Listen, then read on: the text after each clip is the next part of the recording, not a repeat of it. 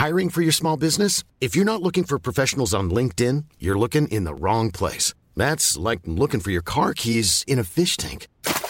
LinkedIn helps you hire professionals you can't find anywhere else, even those who aren't actively searching for a new job but might be open to the perfect role. In a given month, over 70% of LinkedIn users don't even visit other leading job sites. So start looking in the right place. With LinkedIn, you can hire professionals like a professional. Post your free job on linkedin.com slash people today.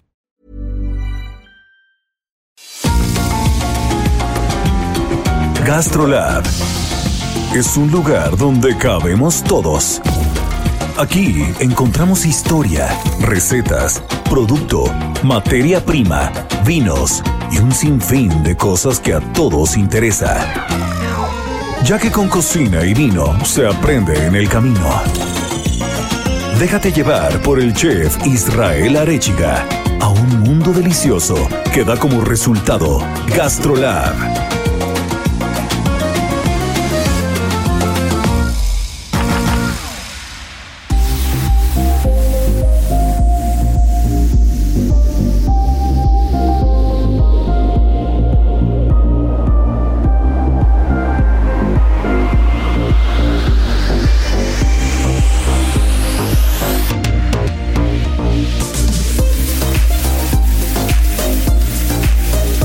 ¿cómo están? Sí están escuchando bien. Ya es la una de la tarde en punto, ya es fin de semana. Ya tenemos aquí a nuestra querida Miriam Lira en Gastrolab, editora de Gastrolab, que todos los viernes nos engalana las páginas del Heraldo de México, pues con muchos temas, con muchas cosas. Mi querida Miri, qué gusto recibirte como cada fin de semana. Y también tenemos aquí a Marianita Ruiz, nuestra chef de cabecera. Y bueno, traemos temas, ya sabemos que traemos el gorro, el gorro rojo, que justo discutíamos en la cocina hace un par de días, porque queríamos hacer la puntada en, en Cerulomas, como es cocina abierta, eh, de, cocinar un día con gorro de Navidad.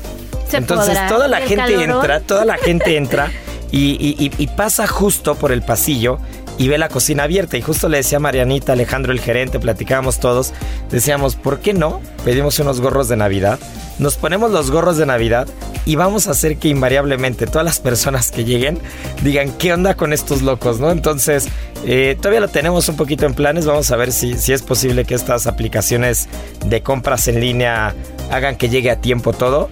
Pero bueno, tenemos el gorro imaginario puesto, mi querida Miri, tenemos los, los cascabeles, Rodolfo el Reno está estacionado allá afuera y seguimos con el tema navideño. Las 8 de Gastrolab. Es momento de dar un repaso por nuestras páginas.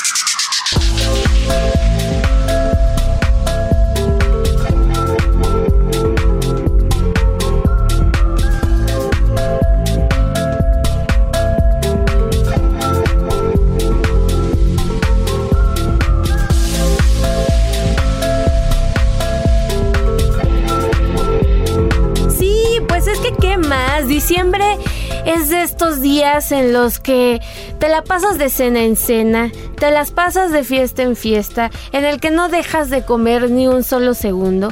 Y esta semana, justamente en Gastrolab, nos abocamos a las posadas. Porque ya, ya, ya están, ya están, ya están aquí. Y pues aunque pareciera que no, es una fiesta y es una actividad que está íntimamente relacionada con la gastronomía. Como lo hemos dicho muchas veces aquí, la cocina nos une, la mesa nos une y las posadas también es este pretexto perfecto para brindar con un rico ponche, para sacar las tostaditas, para los buñuelos, los tamalitos y pasarla de lujo con amigos, con la familia, con todo mundo. Y es que tienes toda la razón. A ver, yo les diría a quien nos está escuchando, quítenle el ponche a la posada, quítenle la fruta a la piñata, quiten las galletas de animalitos, quiten los buñuelos, quiten el atole, quiten los tamales. ¿Qué hay? No hay nada. Pues no, claro, están las velitas, y están los pastores y está este el librito este para cantar y pedir posada y todo, pero no es lo mismo. No es lo mismo. No es lo mismo. No es lo mismo. Y pues bueno, es una tradición que se lleva a cabo en nuestro país desde, la, desde tiempos de la colonia. Ya sabemos y hemos platicado también mucho sobre el sincretismo, de cómo cuando llegaron los españoles empezaron a adaptar todas las costumbres que se tenían, que tenían los aztecas, que tenían los antiguos mexicanos y cómo las fueron pues adecuando para evangelizar y tal, ¿no? Y ahí fue como surgieron las, las posadas, ¿no? Con una tradición que tenía tenían muy arraigada los aztecas y, y bueno, poco a poco con el paso de los siglos se fueron modificando, tomaban pues estas celebraciones que tenían que ver con el dios de la guerra, Huitzilopochtli. Exactamente. y pues bueno, fueron adaptando poco a poco a que se fueran celebrando igual como lo venían haciendo los aztecas y pues adaptarlo un poco a la evangelización. Yo, yo reconozco que ese tema se lo tengo que dejar a mi papá, que quien ya lo ha escuchado aquí anteriormente en Gastrolab sabe que es una enciclopedia en cuanto a historia y en cuanto al México prehispánico. Pero dime una cosa, Miri, porque yo alguna vez lo había escuchado, pero no lo tengo muy fresco. Justo esta celebración era también cercana al 24 de diciembre, ¿correcto? Así es. Y es que comenzaban desde el día 6 y duraban 20 días. Y se acercaba mucho pues a la parte del 24 de diciembre, que era cuando llegaba Huitzilopochtli, que era pues el dios de la guerra, ¿no? Y se empezaban a hacer pues ofrendas, se servían platos típicos y pues se hacía como toda esta verbena popular que cuando los españoles la vieron dijeron, ah, pues es perfecta para la evangelización, queda muy bien también con esta... Empatan las fechas, ¿no? Empatan las fechas con la peregrinación que hizo María y José y dijeron, queda perfecto, ¿no? Hay que hacerlo de esta manera. Y es que siempre la evangelización eh, estuvo, estuvo presente en las fechas importantes prehispánicas, ¿no? Eh, y no solamente en las fechas, sino también el simbolismo que tenían los edificios, las construcciones. Un ejemplo claro es tan solo la, iglesia de Cholula, ¿no? O el templo mayor, el hecho de llegar y construir encima, o el hecho de llegar y, construir no, únicamente hablando en cuanto a edificación, ¿no? Sino un construir una historia eh, sobre un hilo conductor de, una cultura previa, ¿no? En este caso, de, la cultura prehispánica. Y, no solamente esa, ¿eh? porque si, si, uno, si uno empieza a leer y se empieza a documentar, empieza a encontrar que en diferentes culturas, no solamente la azteca, que justo en las fechas relacionadas, ligadas o cercanas al solsticio de invierno, había celebraciones bastante particulares, ¿no? Y entonces, conforme la religión se va extendiendo, empieza a aprovechar esas cosas y empieza a jugar a favor para ellos, ¿no? Y bueno, al final la gastronomía tampoco queda exenta de ello, ¿no? La gastronomía, muchos platos, lo platicábamos con el pan de muerto anteriormente, ¿no? Lo que originalmente era un corazón que se hacía a mano con amaranto y sangre de alguna doncella o de algún sacrificio, se empieza a traer el trigo, se empieza a traer la forma de hacer el pan y se empieza a acomodar toda esta parte gastronómica de producto de materia prima a lo ya existente, ¿no? Y las posadas al día de hoy es un claro reflejo y es un claro ejemplo de lo que es un mestizaje, no solamente gastronómico, sino cultural. Sí, 100%. Y fue desde el siglo XVIII que empezaron a tener como cada vez más arraigo, ¿no? Eh, pues eh, empieza a ser pues parte de la cultura popular y, y muy al principio siempre estas posadas eran precedidas por una misa. Una misa que era muy importante y que se hacía pues en, estas iglesias, se llamaban misas de aguinaldo y de ahí les vamos a contar ahorita una historia muy particular que también está muy ligada a la gastronomía. y que cuando dijiste aguinaldo estamos sonriendo porque ya estamos a, días, ¿eh? Ya. A días de que caiga aquí en la bolsa, si no es que a algunos ya les cayó, ¿eh? Sí, sí, sí, pero muy al principio, en, estos siglos que te digo, en el siglo XVIII, en el siglo XVIII más bien, pues todas las posadas siempre se hacían en las iglesias, afuera de los templos. Poco a poco se fue dando la costumbre de que se llevaran a las casas, pero lo inicial era en las iglesias y se llevaba a cabo esta misa de aguinaldo.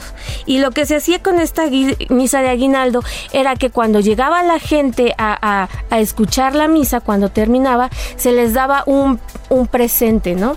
Les daba un pequeño detalle que por lo regular eran unas galletitas, que por lo regular eran unos dulcecitos y que estaba muy ligado a la tradición de pues de ofrecer algo a la gente para que pudiera tener fortuna el próximo año y que también tiene su origen desde la cultura celta y que proviene de la palabra aguinald y entonces ellos tenían como muy presente como esta parte como cultural y pues la transformaron y se daban los aguinaldos antes de hacer las posadas. Ah, con galletitas, con dulcecitos. Y pues poco a poco fue evolucionando. Fueron evolucionando también estos regalos. Ya después empezó a dar dinerito, orito. Y pues ahora en los trabajos, pues es de ley que te den tu aguinaldo a fin de año. Sí, claro, ¿no? Y, creo que a todo el mundo nos encantan las fechas decembrinas. Primero, por todo lo que implica en cuanto a relaciones familiares, personales, el compartir con la gente que quieres. Eh, después, por toda la engordadera que hay, que, quien diga que existe un maratón Guadalupe Reyes, yo le digo que está equivocado. Para nosotros el, maratón es Reyes Guadalupe, ¿no? Y es cuando vamos engordando todo y bajamos de peso, ¿verdad, Marianita? Del Guadalupe Reyes de tanto trabajo. Ya, ya sé. Pero no importa, en diciembre la gente no engorda. Sí, sí, sí. Nosotros tenemos una regla. El postre no engorda, el fin de semana no se engorda, en tu cumpleaños no se engorda y en diciembre no se engorda. ¿No? Pues Entonces... Qué, bueno que no somos nutriólogos, Mariana, pero, pero bueno, la verdad es que muchos van a comulgar con nosotros y, justo eso, ¿no? El, esperar estas fechas y el esperar el, el, dichoso maratón para echarse una buena comida, para echarse unos buenos drinks, para disfrutar con los nuestros, pues siempre va a estar, siempre va a estar presente y nunca van a sobrar estas fechas. Así es, y todavía en muchas regiones de, de México se tiene presente estos aguinaldos, ¿no? En las posadas, obviamente, ¿no? Este, se ha perdido un poquito la tradición a mí luego me da mucha tristeza porque ya en las casas no se cantan estas letanías antiguas, ni se dan estos aguinalditos con la, con la, con la, colación, estos dulcecitos de almendra, este, con pinturitas de colores y que son muy ricos. Bueno, a muchos no les gustan, no, pero... Yo, soy de esos que no les gusta. Yo sospecho, al igual que el fruit cake, que Marianita ella nos la siguiente semana del fruit que, que, hay una teoría. Yo tengo una teoría conspiracional. Solamente hay cinco fruitcakes en el mundo y van pasando de mano en mano. Nadie se los come. Entonces, simplemente hay cinco en el mundo y el que tú tienes en las manos probablemente perteneció a 300 familias anteriormente y simplemente lo van regalando cada semana, cada día, cada año, pero solo hay cinco en el mundo. Y lo mismo creo en las colaciones. que se inventaron hace 100 años y son las mismas, la misma tonelada de colaciones que se inventó hace un año simple o hace 100 años o cuando haya sido, simplemente se va guardando y el siguiente año lo vuelves a sacar y el siguiente año lo vuelves a sacar. Y cuando te dan tus aguinalditos, la bolsita así como de celofán con los Reyes Magos y las Nochebuenas impresas y que adentro trae las galletas de animalitos, los dulces, la mandarina que no puede faltar. Y esas colaciones, todo el mundo se come todo menos las colaciones. Y las colaciones se van reciclando año con año y siguen siendo las mismas. Pero se, ven divinas. No sé si les tocaron estas que venían como en, en sus canastitas de mimbre se veían divinas. Entonces, de repente sí hay uno que otro que sí los ves. Los ves ahí comiéndose la colación. Son riquísimas. A mí sí me gustan. a mí no me gustan las que tienen naranja. Hay unas que tienen como una cáscara de naranja, adentro. se me hacen horribles esas. Y hay unas que son como, como garapiñadas, como si, como si tuvieran tirol así de techo. Es que tú ya eres muy moderno. Sí, a mí no me Ahora en las, posadas lo que dan es este, pues estos, estos dulces modernos, ¿no? Ya, ya no encuentras ni cacahuates ni nada todo va evolucionando. Para que no digan que soy muy hater y no me gusta nada, por ejemplo, las galletas de animalitos sí me gustan. Deliciosas. ¿No? O la caña, si prefiero una, una, piñata llena de cañas o llena así de mandarinas, no tejocotes, cada ocho días lo digo, pero sí cañitas, por ejemplo. O sea, hay cosas de la tradición que me gusta. Por ejemplo, la letanía, a pesar de, que no soy tan practicante en cuanto a la religión, la letanía y todo eso me gusta. O sea, me, sí, me gusta, me gusta como, como eh, esa tradición, ¿no? De, de, tocar la puerta y en Navidad tocar la puerta y están, vienes con los peregrinos y adentro te están esperando y las velitas que siempre son iguales, no las velitas así como de colores y todo. Es muy bonito, eso me gusta. Se Esas tradiciones se tienen que mantener. Antes yo veía más en las calles que, que hasta por colonias se ponían de acuerdo para hacer este tipo de posadas, como que hasta entre vecinos se turnaban diciendo, a ti te toca hacer las tostadas de pata, a ti el pico cadillo, este, la señora que le tocaba siempre el ponche, y ahora ya no se ve tanto. Creo que nos hace falta retomar esa parte también. Como decimos, la cocina une, ¿no? Entonces estaría buenísimo que otra vez, aunque vivamos en edificio, pues ni modo, en el estacionamiento, ahí armar la posada y que cada vecino lleve un platillo. Está padrísimo. esas tradiciones se tienen que mantener y la gastronomía eh, es el hilo conductor, ¿no? Para que no se pierda. Porque donde se come rico. Donde se come rico y se bebe rico, ahí es. Heraldo Radio. No hay amor más puro y sincero que el de un cocinero.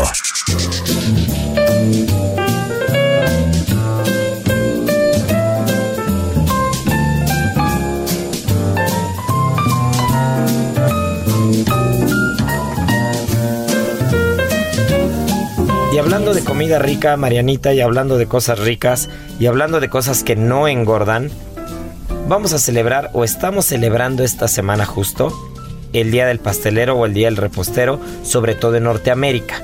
Pero bueno, hablando de pasteleros y hablando de reposteros, antes de que Marianita nos ilustre con los más modernos y todo, yo voy a platicar la historia de, uno de los, de los pasteleros, o, probablemente el pastelero, el padre de la pastelería y el padre de, de la repostería, no tan moderna, pero sí con una estructura muy diferente que tiene una historia muy particular, y es María Antoine Carême. Y Carem, eh, escuchen esta historia porque es muy común. Marianita nos platicará de, reposteros más, más actuales. Pero Carem empezó a los 10 años de edad porque su padre lo abandona.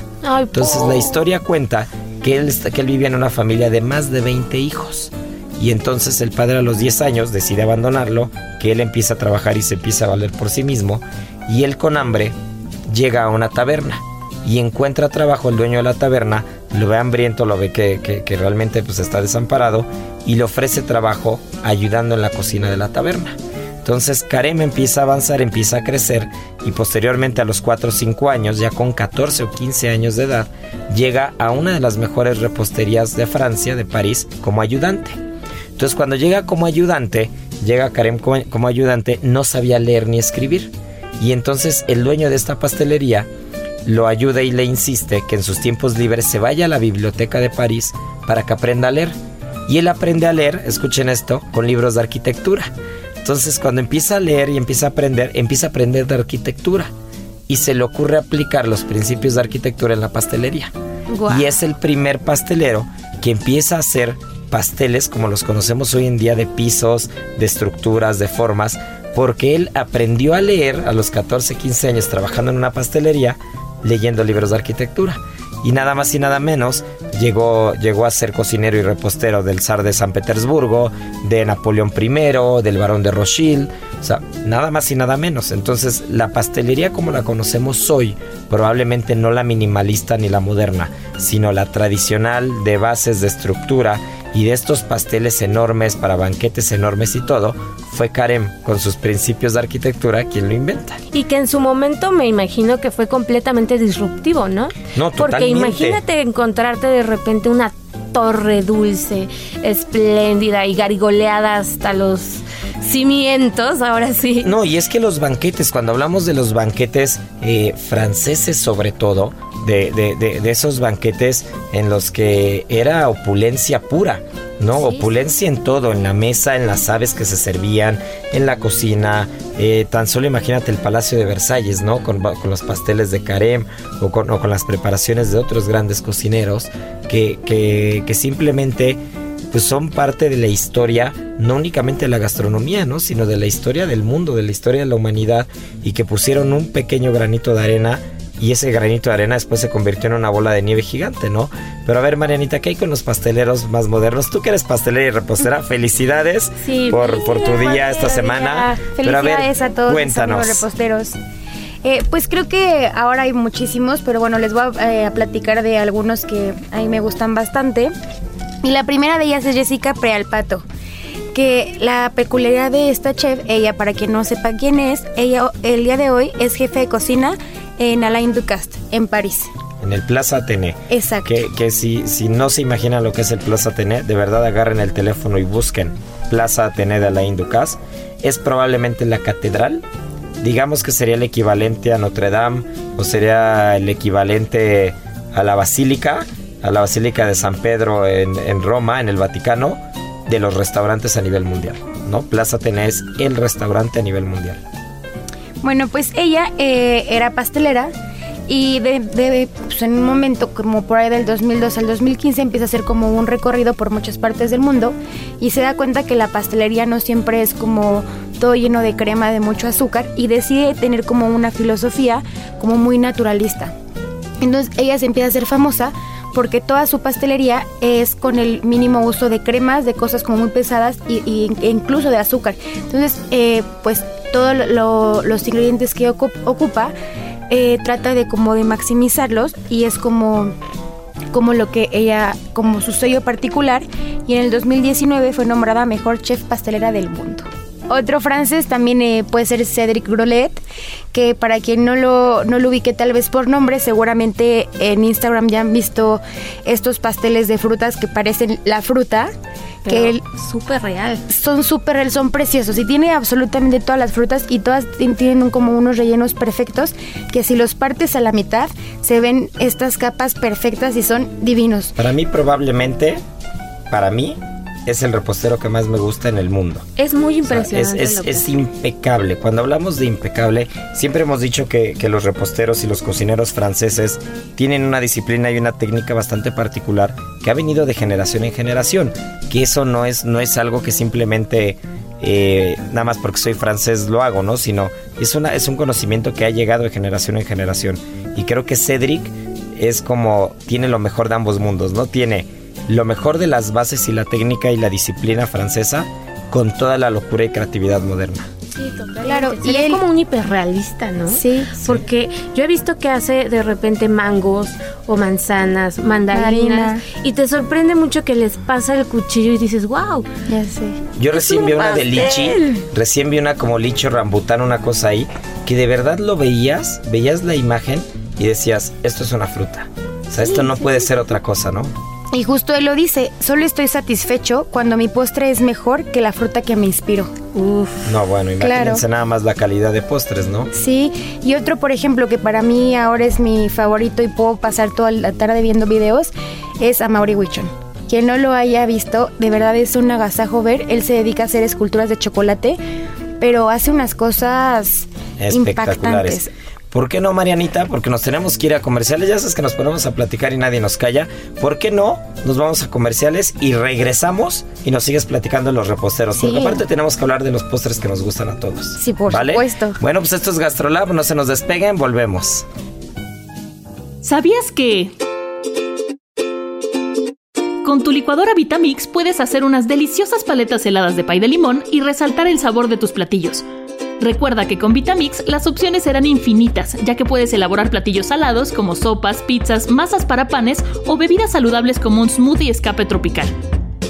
Además, posee garantía de hasta 10 años, lo que significa que podrás compartir tus recetas favoritas generación tras generación. Aprende a preparar unas deliciosas paletas heladas de pay de limón en las redes sociales de GastroLab en Adicción Saludable. Porque la comida rica no tiene que ser aburrida.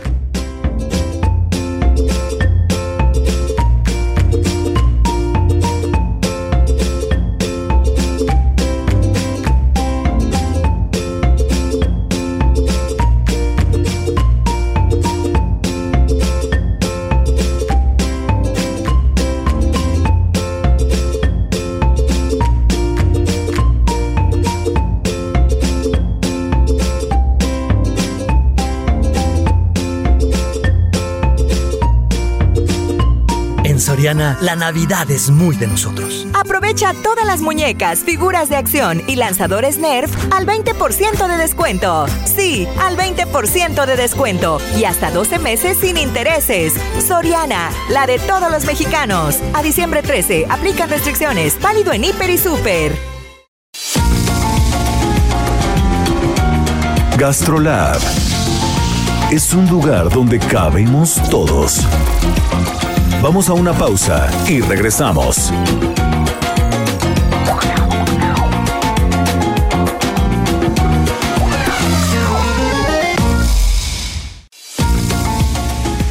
Gastrolab, estamos de regreso.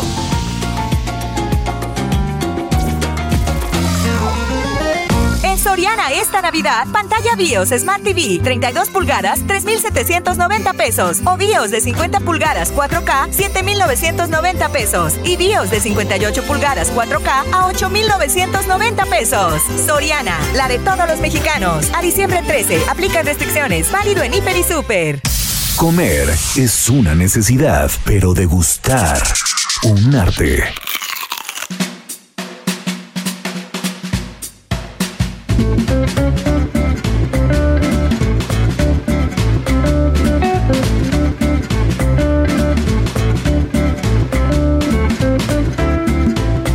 Ya estamos de vuelta y nos quedamos a media, a media cucharada de postre con, con.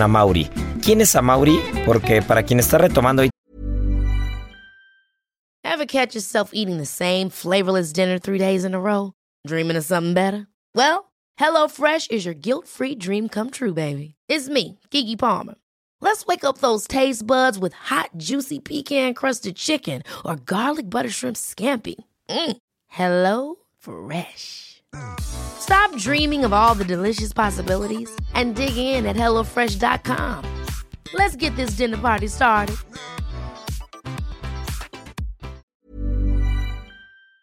El programa y apenas nos está escuchando. ¿Eso ¿De qué están hablando? ¿Quién es Amauri y por qué estamos hablando de Amauri? Amauri es un repostero norteamericano que se de- dedica a hacer esculturas de chocolate, pero esculturas como un edificio con un King Kong o una motocicleta o un carrusel como de circo, hace unas cosas impactantes. Pero lejos de, de eso es lo que más me impacta es que lo ves trabajar. El señor no usa mandil y está absolutamente blanco todo el tiempo. Y lo puedes, te puedes aventar un video de una hora trabajar, no se ensucia nada.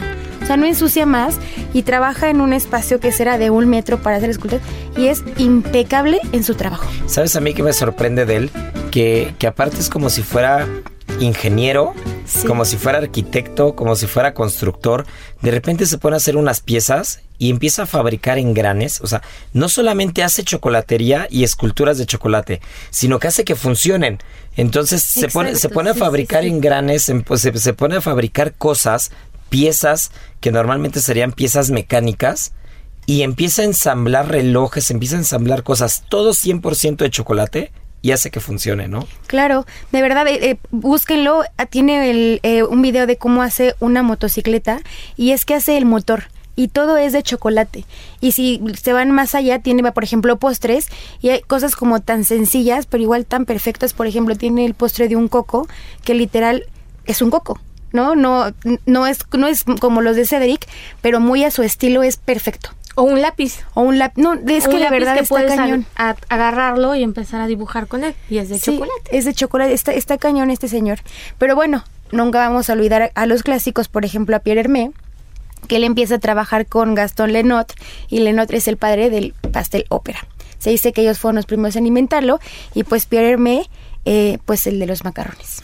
Que ojo, justo lo que platicábamos en en la primera parte del programa de Karem, hay un hilo conductor, hay una, hay una línea muy marcada en cuanto, en cuanto a reposteros y en cuanto a cocineros que han llegado muy lejos. Muchos de ellos empiezan muy chicos, pero cuando decimos muy chicos, muy chicos. Karem a los 10 años, Pierre Hermé a los 14 años, Cédric a los 13 años, ¿no? Es, es, es una constante que se empieza desde muy joven para poder hacerte un máster en, en lo que haces, ¿no? Es, es, fundamental, no quiere decir que si empiezas grande no puedas hacerlo. Eh, existen ejemplos muy claros de gente que ha empezado muy tarde y son unos cracks, pero en cuanto a la repostería y en cuanto a la disciplina, ¿qué, qué, qué, qué hilo tan, tan conductor o qué hilo tan claro en el que todos empiezan muy chicos, ¿no? Sí, todos empiezan, creo que yo lo hice mal desde ahí, pero bueno. Nah, hombre, No, sí, pero- no me ve, Marianiki. Pero ¿qué más con Pero- Pierre Hermé? ¿Qué es un macarrón? A ver, quien nos está escuchando, yo recuerdo, yo recuerdo cuando era, cuando era niño, cuando a mí me decían macarrón, yo me imaginaba la pasta. Con los queso. macarrones, ¿no? El macarrón con queso. Para mí eso era un macarrón. Cuando hablas de macarrón, ¿qué es un macarrón? ¿Qué estructura tiene un macarrón? Eh, pues es un postre típico francés y que es la cosa más sencilla, pero hace que nos duele la cabeza todo el tiempo, ¿no? Porque si ya pesaste mal eh, la clara o ya se te pasó el caramelo, entonces ya no quedan. Si tu, tu horno tiene mucho ventilador, no quedan. Si no lo secaste bien, no quedan. Si Y el polvo de almendra estaba húmedo, tampoco quedan, si no los cerniste te quedan grumosos y es solamente lleva azúcar glass, polvo de almendra y claras. Hay quien lo hace con eh, merengue francés, hay quien lo hace con merengue italiano. quien nos escucha, ¿cuál es la diferencia de ellos? A ver. El merengue francés solamente son las claras montadas con un poco de azúcar y el merengue italiano tienes que hacer un caramelo punte bola suave que es cuando llega alrededor de los 112 115 grados después aparte tienes que tener tus claras montadas a punto de nieve lo viertes con la batidora prendida por, eh, por la orilla y entonces empieza a ser como si fuera blanco como brilloso Satinado, ¿no? Exacto satinado. satinado y entonces a esto le vas a incorporar el polvo de almendra con azúcar glass y se llama macarronada. Entonces eh, ahí lo puedes colorear y después esta pasta es dullada, que si no dullas perfectamente vertical te quedan chuecos. Y eh, los que son con merengue francés, al menos la receta que yo hago, lo puedes hornear inmediatamente. Si lo haces con italiano, tienes que dejar que seque y que se haga como la costra, que lo puedas tocar y no se te pegue en el dedo. Y ya después cada quien hornea unos alto, otros bajo, unos cambio de temperatura. Y ya que están, eh, hay muchas personas que dicen que la gracia está en congelarlos. A mí no me gusta, pero yo prefiero recién salidos del horno y que la, eh, la parte de abajo tiene que quedar tiene que hacer como el pie, pero tienen que ser por dentro suaves. Y ya les puedes poner el relleno que tú quieras. Oye, y a ver, cuando hablaste de los merengues, esa, esa, también, esa parte también creo que a todo mundo nos interesa, ¿no? Hablaste de un merengue francés con azúcar. ¿Es azúcar normal? ¿Es azúcar glass? ¿Qué azúcar es? Es azúcar refinada. Eh, refinada. ¿Y si le pones azúcar glass, qué merengue es? Eh, es que el merengue francés también, eh, también lo puedes hacer con un poco de azúcar glass. O sea, por ejemplo, eh, puedes empezar con claras y azúcar refinada y ya que está bien montado puedes incorporar al final un poco de azúcar glass y eso hace que tengas como un merengue un poco con más estabilidad. ¿Y existe el merengue suizo? Sí, también. ¿Cuál es la diferencia? Ese se hace baño María. Ah, mira. Y ahora hay uno nuevo. Qué interesante es tener una repostera aquí, ¿eh? Para quien nos está escuchando y acaba de empezar ahorita a poner el programa, esta semana celebramos el Día del Repostero y del Pastelero, ¿no? Y Marianita, pues es repostera, estamos celebrándola y nos está iluminando con el conocimiento de la repostería.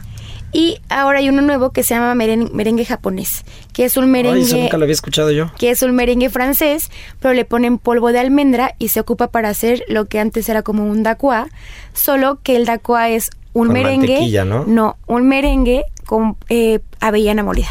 Ah, siempre viví equivocado. O sea, yo siempre creí que el dacua era como muy mantequilloso, como muy grasoso. No, es como, sí, es como un merengue ahora japonés, pero con avellanas. Oh, qué interesante. Bueno, siempre se aprende algo nuevo, ¿eh? Y, y yo en la repostería soy una papa.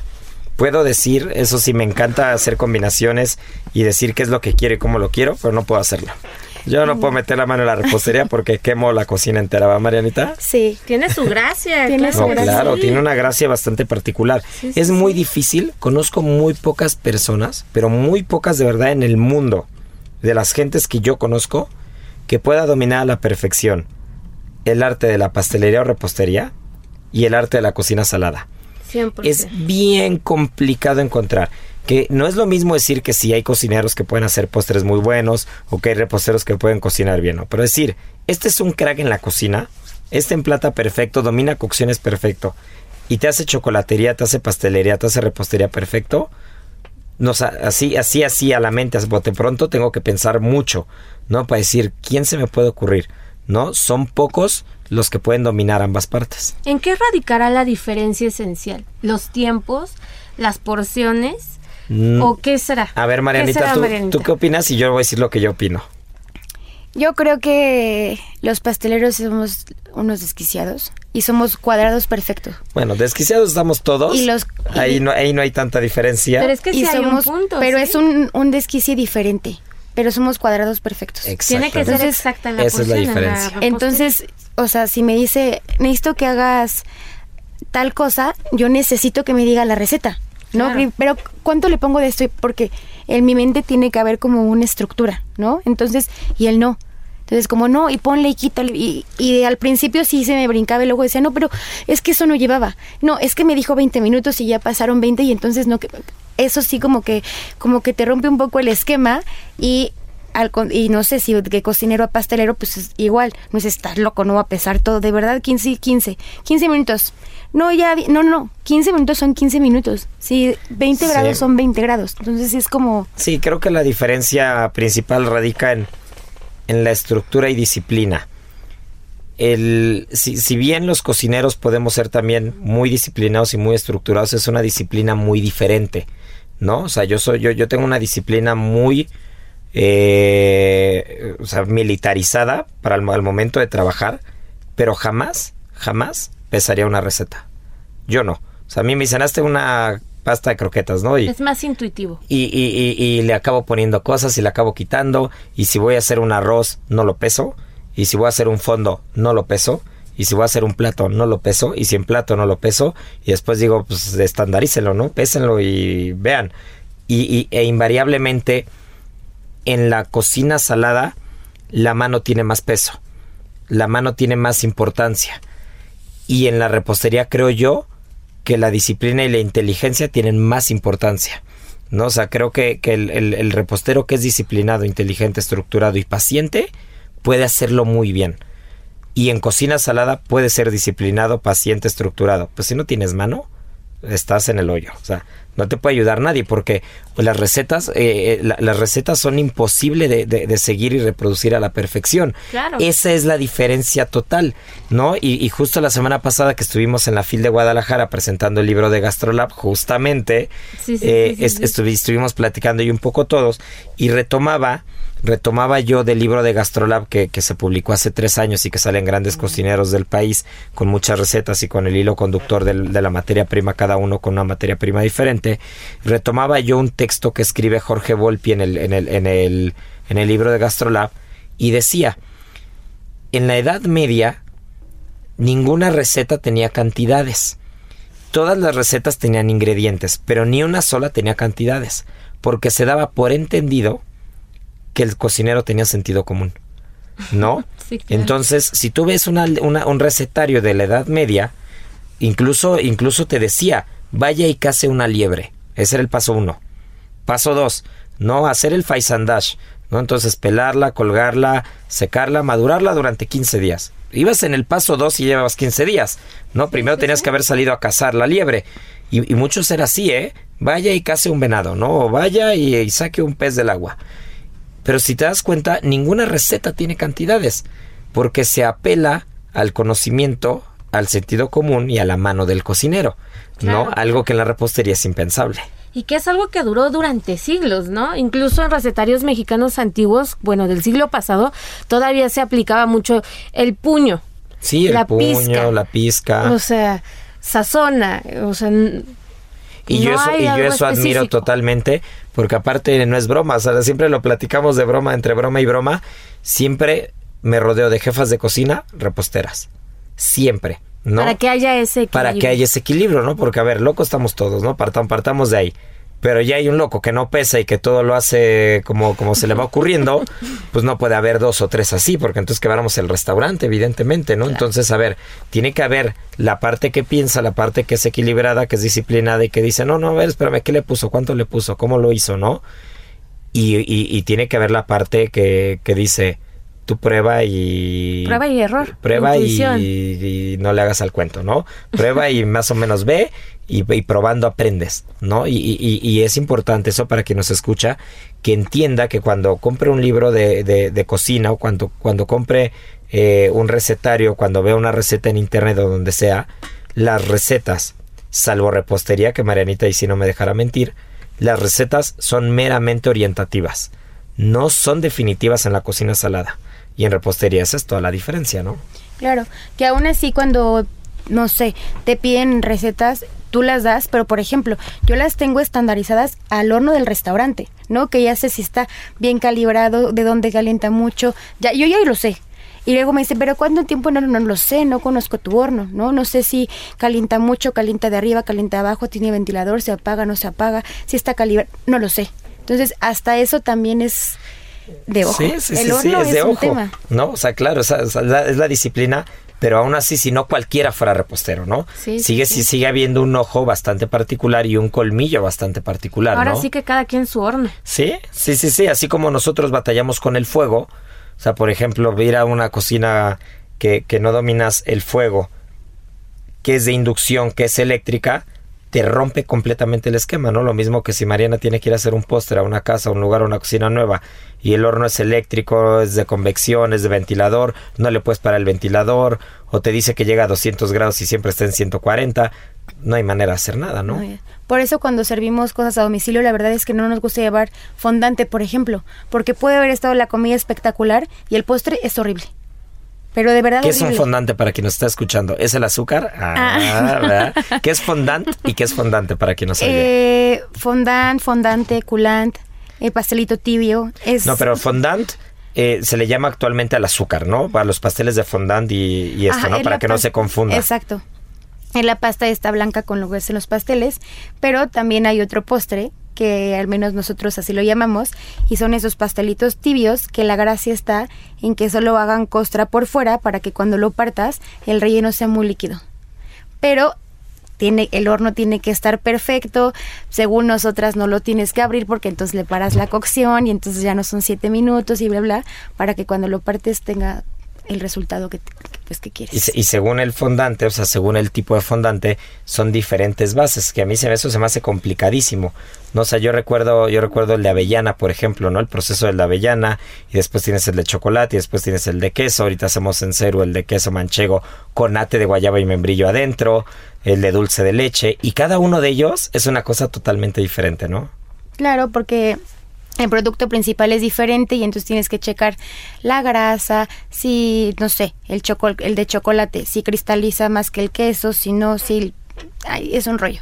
La verdad es que sí es, sí es todo un tema, pero nos gusta bastante porque aparte hasta llegamos a hacer como un poco de química, ¿no? tienes que entender muy bien como el producto y saber tal vez si un día cambiaste marca de chocolate, que, ese chocolate pues no tiene la misma cantidad de manteca o la misma cantidad de sólidos o es más la harina. Un día te llegó húmeda. Es todo es todo un tema es alquimia es alquimia total. A ver Miri qué postre sí o sí si ves una carta pedirías y qué postre no te gusta que dices esto yo ni loco lo pediría mm, sabes qué me gusta mucho el arroz con leche yo sé que muchos lo detestan, pero yo lo amo con todas mis fuerzas. Puede ser por alguna historia ahí familiar también, pero me fascina. Y lo que nunca pido y no sé por qué, y no, nada, nada, nada, las gelatinas. Cualquier postre que esté un poco gelatinoso. ¿Por un tema de textura? Por un tema de textura. No ¿Tú, me Mariana? Gusta para nada. Yo odio con todo mi corazón las tartas de limón y todo lo que sea limón. Lo el, odio. El famosísimo pay de limón. lo odio. Pay helado de limón. Bueno, el que es este con las galletas del tubo naranja, ese sí me gusta. Pero el que es el curd de limón, crema de limón con merengue, lo odio. Me sabe asqueroso. Yo estoy totalmente contigo. Lo odio. Ahora, yo no como huevo. O sea, sí como huevo, no es que sea un tema de alergia ni, ni una restricción. Simplemente no como, no como huevo porque no me gusta. Pero si el huevo está en preparaciones, si están empanizados, en fritos, en rebozados, en, en, lo que sea, me lo como, no tengo problema. Incluso cruda la clara en un drink, por ejemplo, como un pisco sour, que, que no como huevo, me lo, me lo tomo, ¿no? No tengo ningún problema. Pero algo que me sepa así a huevo, como una crema eh, pastelera inglesa de yemas, lo que sea, con limón, estoy totalmente contigo. No me lo como. Merengue jamás pediría. Absolutamente nada que tenga merengue. No. Una pavlova que no sepa tanto a la clara horneada igual y me la echo, pero jamás la pediría. Y una de las cosas más raras que tengo, soy chocolatero como no tienen una idea. Me puedo comer de chocolates comerciales. Comerciales. 15 en una sentada o 20 en una sentada. Pero jamás en mi vida, en un restaurante, pediría un postre de chocolate. Nunca, no se me antoja. Las fresas Jamás se me antoja. esas me encantan. No, los postres caseros me encantan. ¿eh? A mí el, arroz con leche me gusta, las fresas con crema me gustan, los flanes me gustan. Gelatinas tampoco soy fan, pero no me molestan. Pero si yo veo en una carta de restaurante algo que tenga eh, queso, sea cheesecake, sea algún postre salado con queso, eh, si veo algo que tenga frutas, que tenga cítricos, no con huevo, no de base de, crema, sino algo con yuzu, ¿no? Alguna cosa así, con toronja, con limón amarillo, yo sí o sí lo pido. Pero un postre de chocolate, a pesar que me encanta el chocolate, jamás lo pediría en un restaurante. No, yo no. Yo la verdad no pido postres en restaurantes, al menos que, al menos que vaya como alguno, no sé, de algún como chef en particular, lo pido. Y sí soy cuidadosa, pero generalmente no pero soy súper fan de la tarta de manzana, del tatán, amo el tatán, amo las pavlovas y las fresas con crema. Ay, si las fresas con crema son una delicia. GastroLab, tu recorrido gourmet.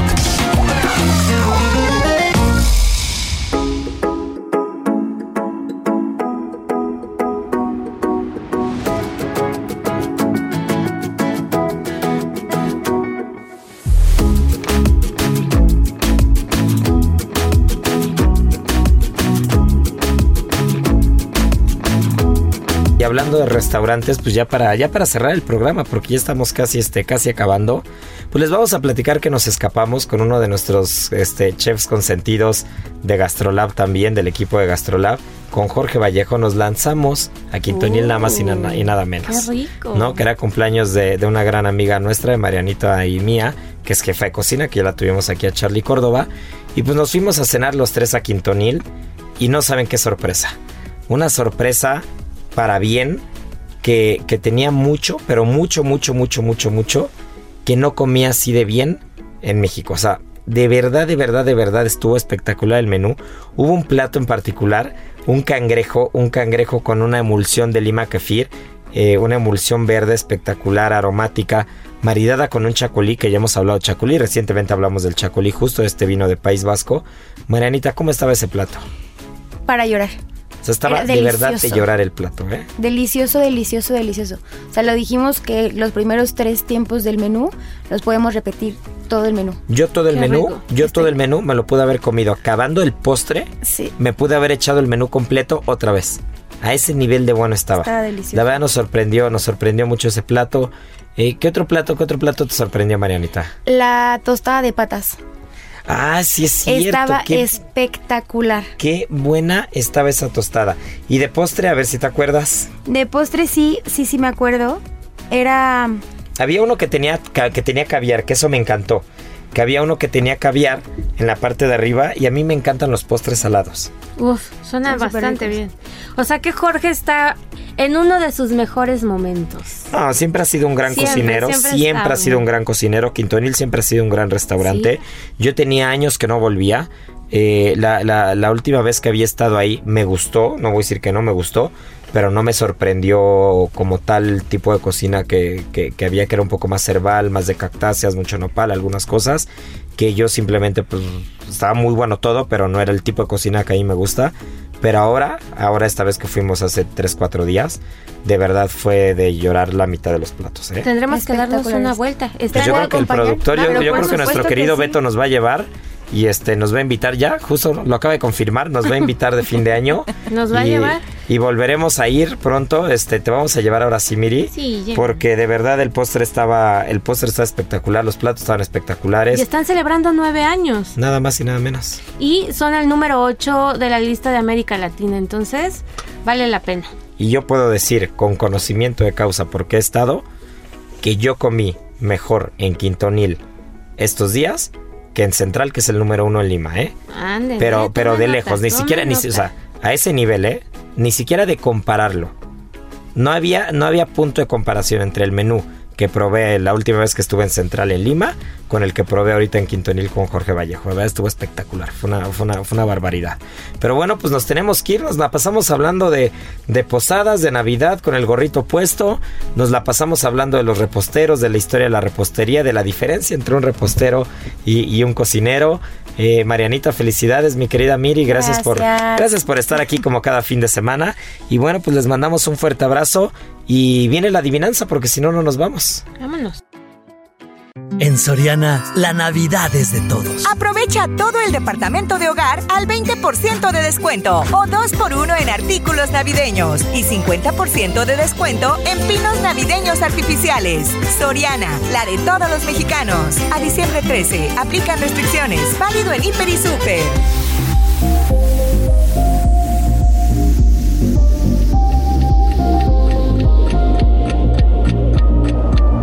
Bueno, pues va a estar muy fácil. Díganos tres postres tradicionales mexicanos, pero 100% mexicanos. No me van a salir con que el arroz con leche porque ya platicamos anteriormente que ese es de origen europeo. Entonces ya saben, arroba Israel Arechiga, arroba Israel A R E T X I G A. Y bueno, pues gracias por escucharnos, que tengan un gran fin de semana. Y ya saben nuestro dicho, que aparte es verdad y lo hemos comprobado cada, cada día. Tripa vacía, corazón, sin alegría. Aquí concluye otra emisión más de GastroLab, el lugar donde cabemos todos. Esta es una producción de Heraldo Media Group.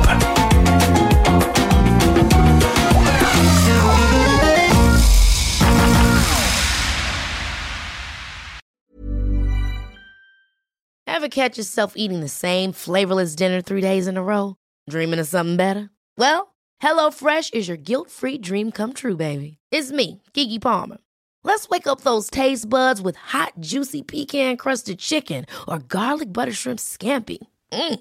Hello Fresh. Stop dreaming of all the delicious possibilities and dig in at HelloFresh.com. Let's get this dinner party started.